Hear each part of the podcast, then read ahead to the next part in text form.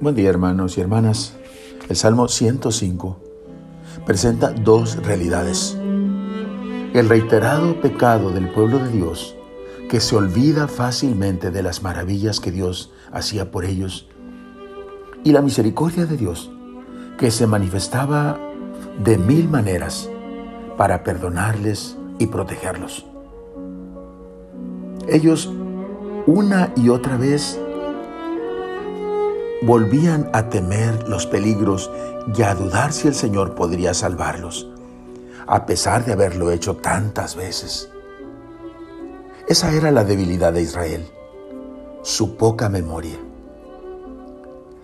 Nuestros padres en Egipto no entendieron nada de tus milagros, se olvidaron de tus favores incontables. Tres veces repite el Salmo que el pueblo se olvidó de Dios que los había salvado. Y frente a esa falta de memoria, se manifiesta la abundante misericordia de nuestro Dios. Mas apenas los veía en la miseria y escuchaba sus clamores, se acordaba de su alianza con ellos y se compadecía según su gran amor. Por eso concluye con este clamor. Oh Señor y Dios nuestro, sálvanos. Júntanos de entre las naciones para que demos gracias a tu santo nombre y sea nuestra gloria tu alabanza.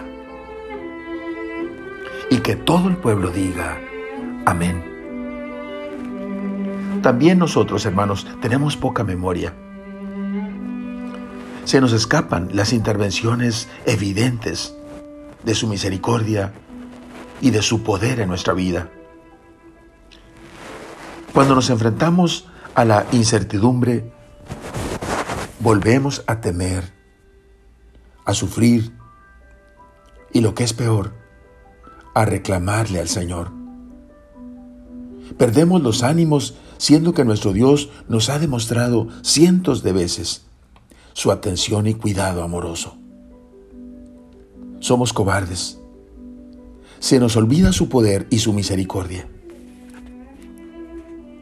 Hay un gran interés del Señor cuando nos dice, atiende pueblo mío a mi enseñanza. Voy a abrir la boca. Lo que has oído y aprendido, lo que tus padres te han contado, que surja y lo cuentes a tus hijos para que pongan en Dios su confianza y no duden ni olviden las acciones de Dios. Oremos. Despierta mi memoria, Señor, para tener siempre presente tu amor y tu misericordia, tu fidelidad a toda prueba.